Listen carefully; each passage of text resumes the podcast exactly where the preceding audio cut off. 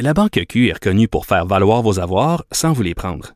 Mais quand vous pensez à votre premier compte bancaire, tu sais, dans le temps à l'école, vous faisiez vos dépôts avec vos scènes dans la petite enveloppe.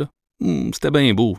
Mais avec le temps, ce vieux compte-là vous a coûté des milliers de dollars en frais, puis vous ne faites pas une scène d'intérêt. Avec la Banque Q, vous obtenez des intérêts élevés et aucun frais sur vos services bancaires courants. Autrement dit, ça fait pas mal plus de scènes dans votre enveloppe, ça. Banque Q, faites valoir vos avoirs. Visitez banqueq.ca pour en savoir plus. Acheter une voiture usagée sans connaître son historique, ça peut être stressant. Mais prenez une pause.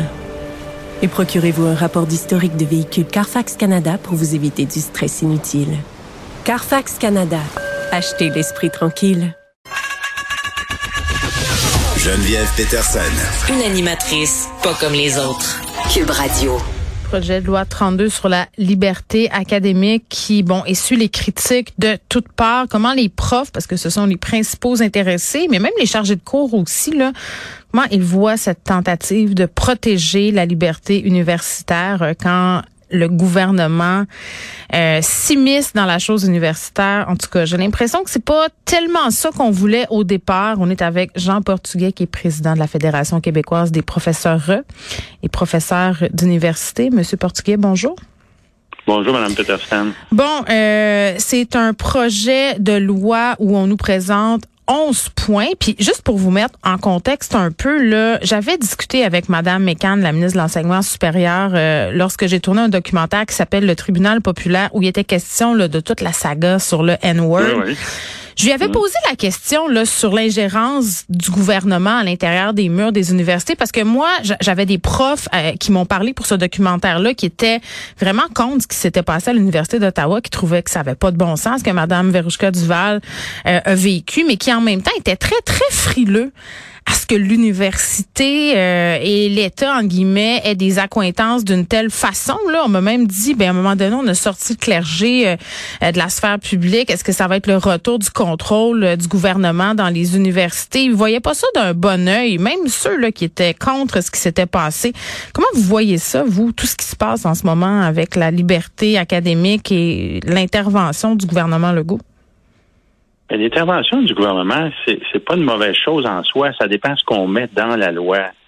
Alors nous, on est depuis quelques années, on fait la promotion de, du fait qu'il y ait une loi. On pense que c'est une bonne idée de légiférer sur la liberté académique. On avait même proposé ça à M. Roberge dès 2020 bien avant l'affaire Lieutenant-Duval. Oui. Alors, nous, s'il y a une loi, on dit oui, mais il faut qu'elle joue le rôle recherché, c'est-à-dire qu'elle puisse promouvoir, protéger le service public. Parce que les professeurs d'université, ils font des cours, oui, mais ils font de la science, ils font de la recherche, ils font des services à la collectivité. Il faut que dans l'exercice de leur fonction, il y ait une protection. Et cette protection-là, pour les, universitaires, c'est un petit peu comme pour vous, les journalistes, vous avez la, liberté de la presse qui vous protège contre des poursuites, ou que, par exemple, que vous pouvez ne pas dévoiler vos sources, euh, ce genre de choses. C'est fondamental pour l'exercice du journalisme.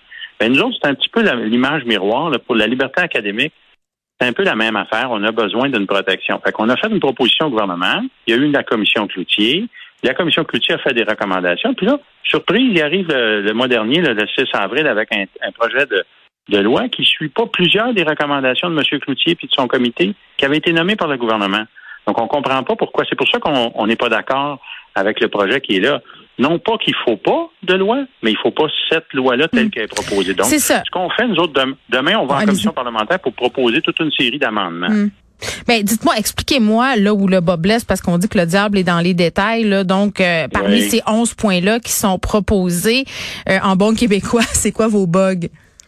Disons, je vais aller à l'essentiel. Il y en a plusieurs, mais mettons qu'il y en a cinq. Le premier, c'est la notion de domaine d'activité qui est, qui est donnée dans la loi comme si un professeur d'université qui est dans un domaine, je sais pas moi, en, sociologie, peut pas regarder ce qui se passe euh, dans une publication en anthropologie, le domaine d'à côté. Ça, mm. c'est dans son domaine d'activité, ça, c'est comme tributaire d'une vieille conception de l'université qui est dépassée. Aujourd'hui, tout est interdisciplinaire. Mm. Donc, il faut changer le texte dans la loi. C'est quand même assez mineur, mais on pense que le, législateur pourrait le changer facilement. Mm. Ensuite, deuxièmement, il y a la, la définition de l'UNESCO qui prévoyait explicitement que ceux qui font l'université, les professeurs qui déterminent les orientations de l'université dans, la structure collégiale, ils puissent critiquer leur propre établissement. Ça, ça peut avoir l'air bizarre dans beaucoup d'entreprises, mm. mais à l'université, c'est nécessaire parce que c'est les professeurs qui décident des orientations de l'université. J'ai une question euh, parce que euh, récemment, on parlait du devoir d'allégeance des employés de la fonction publique, notamment les profs au secondaire, au primaire. Si je comprends bien ce que vous êtes en train de me dire, M. Portugais, c'est que les profs d'université ne sont pas tenus, entre guillemets, au même devoir de loyauté envers leurs institutions? Ils sont, ils sont tenus au devoir de loyauté envers l'institution, oui, mais pas envers les administrateurs. C'est ça la nuance. C'est-à-dire qu'on dit dans le texte, euh, M. Cloutier, il dit, il fait référence à la définition de la liberté académique de l'UNESCO de 97. Un peu technique, mais le gouvernement a tronqué, a enlevé une partie de la définition qui prévoyait la, possibilité de critiquer sa propre institution. Pas comme un lanceur d'alerte, là, mais pas, pas comme quelqu'un qui écrit un commentaire sur Facebook, mais quelqu'un qui dit, par exemple, le choix budgétaire de l'université n'est pas approprié ou l'orientation en biochimie ici, c'est pas approprié, puis il peut en parler dans l'espace public. Pourquoi c'est important? Parce que les, universités sont un service public, c'est les profs qui sont les, en quelque sorte, les dépositaires de, l'aspect critique de ça. Ça peut pas être fait par quelqu'un en dehors. Puis le troisième élément, c'est que la ministre s'est réservé des pouvoirs à l'article 6 du projet de loi qui va être étudié demain, là, mm. Elle s'est donné des pouvoirs exceptionnels. On n'a jamais vu ça ailleurs. Elle pourrait modifier les politiques de l'université. Donnez-moi un exemple. Comment ça pourrait se traduire? Parce que pour les gens qui sont pas familiers avec le bon universitaire, disent OK, mais concrètement, là, euh, qu'est-ce que ça ben, changerait? ben, ça changerait que, par exemple, l'université, en principe, est autonome. Je pense que la ministre reconnaît ça. Je pense pas qu'elle ait voulu. C'est peut-être une erreur dans le texte qu'ils ont fait. C'était peut-être pas leur intention, mais en tout cas, le texte dit qu'elle peut modifier le texte d'une politique dans l'université sur la liberté académique si elle, tout, tout élément qu'elle juge utile. Là, les gens euh, ont des craintes puis ils se disent ben non, on n'a jamais vu un ministre venir s'ingérer dans les affaires internes des universités. Elles sont autonomes. C'est des universités, c'est un petit peu spécial. Ça a toujours existé comme ça. Puis c'est reconnu par le gouvernement d'ailleurs. On ne s'explique pas pourquoi il y a cet article 6. On va demander de, de l'abroger demain. Puis il y a deux autres choses qui sont dans le rapport Cloutier qui sont vraiment importantes qui étaient des, avis, des recommandations, puis se retrouvent pas dans la loi. On comprend pas pourquoi, parce que la question de la préséance sur le devoir de loyauté. Bon, les employés sont loyaux, bon, je vous l'ai dit, envers l'université. Mais la loyauté ne peut pas avoir pour effet qu'ils peuvent pas prendre la parole dans l'espace public, par exemple. Si l'université décide que M. Untel, pendant le cadre de la pandémie, il s'exprime sur des, sur des vaccins alors que c'est sa spécialité, euh, il faut qu'il soit protégé. Il ne faut pas que l'employeur puisse dire Ah, vous devez loyauté à votre à votre recteur ou à votre doyen ou à votre vice-doyen. Ça, ça fonctionne pas. Donc, ils ont oublié d'ajouter, oublié ou omis, je ne sais pas, la, la question du devoir de loyauté qui est prévu dans le Code civil.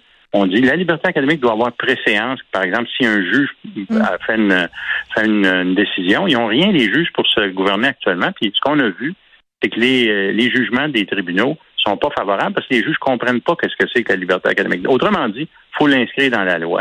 Mais il faut la définir comme il faut. Ça, ça, je pense que c'est essentiel. Exactement. Comme vous avez dit tantôt, le diable est un détail. Là, c'est un, gros détail. Mais si on oublie que la liberté académique doit avoir préséance sur le, le devoir de loyauté, ça va mener à des effets complètement pervers qu'on appelle en anglais le chilling effect, c'est-à-dire que les gens ne voudront pas parler. non, mais c'est l'effet contraire de la raison pour laquelle on voulait aller légiférer cette affaire-là. Puis, tu sais, j'en profite, euh, Monsieur Portugais, je m'excuse de, vous interrompre, mais parce que ça, on revient à l'idée de base du pourquoi, du comment. Là, on en est venu à vouloir mettre en place ce projet de loi-là, le projet de loi 32 c'est parce que l'idée largement répandue là, euh, c'est que les, les profs, certains profs, ont l'impression qu'ils ne peuvent plus enseigner ce qu'ils veulent parce que certains élèves les en empêcheraient. Donc, c'est un aspect important de la loi. Ben, c'est l'aspect, à mon sens, le plus important. C'est pour ça qu'on est allé euh, de l'avant avec tout ça, à cause de tout ce qui s'est passé, notamment avec la crise du N-word. Là. Euh, mais, mais pensez-vous que, que parce que c'est très personnel, là, mais moi, ce que j'avais l'impression quand j'entendais les profs et les étudiants, c'est que les universités manquaient. Les profs, là, étaient un peu laissés à eux-mêmes par leurs universités, par leurs facultés, par le recteur, par le doyen. C'est comme s'il n'y avait pas d'encadrement puis de ligne directrice. On a-tu vraiment besoin d'une loi pour faire ça? Pourquoi ils sont pas capables, selon vous, euh, les institutions, de mieux encadrer leurs professeurs sur ce qui, euh, en 2022, peut être enseigné? Moi, je pense que tout peut être enseigné. Ça dépend de la façon de le faire?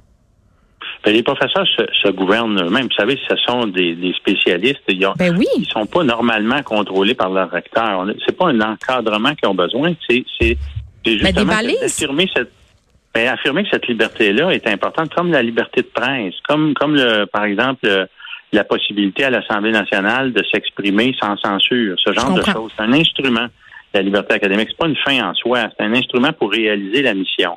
Puis là, ben, quand vous avez des, des là, il était beaucoup question des questions, euh, disons, euh, qui vont moins bien dans les classes ou qui sont sujettes à controverse. Mmh. Certains, livres, tout ça, oui. C'est ça. Bon, ben ça, la loi peut corriger ça.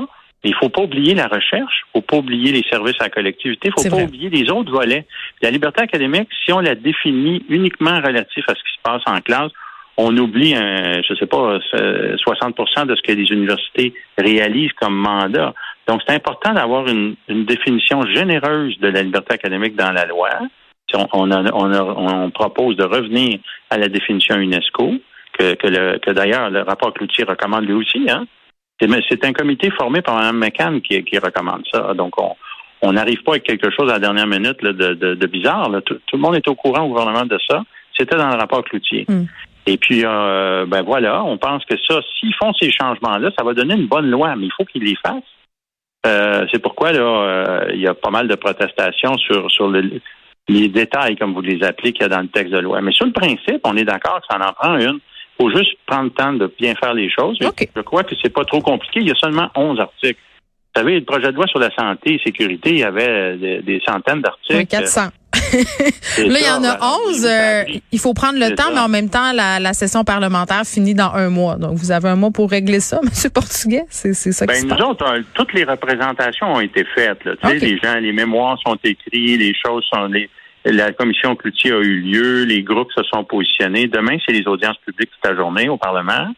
Et puis après, ben là, le gouvernement va délibérer, puis il va y avoir une étude. Euh, et c'est le privilège de M. Jolin Barrette de, de, l'amener sous étude ou pas. C'est ça qui est important, c'est qu'il le fasse, parce qu'on a besoin d'une loi sur la liberté au Québec pour, pour la liberté académique, mais pas n'importe mm. quelle façon. Donc, il y a des amendements à faire. Donc, nous, disons, dans un esprit de, constructif, là, on, propose des amendements, mais ils sont essentiels. Si on n'a pas ces amendements-là, dans l'état actuel, la loi n'est pas, est pas acceptable pour nous. C'est pour ça qu'on on fait cette sortie publique aujourd'hui. Merci, Monsieur Portuguet. Donc, ce projet de loi 32 pour légiférer concernant la question de la liberté académique, 11 points. Il nous reste un mois avant la fin de la session parlementaire et la Fédération québécoise des professeurs et professeurs d'université propose des amendements à ce projet de loi-là.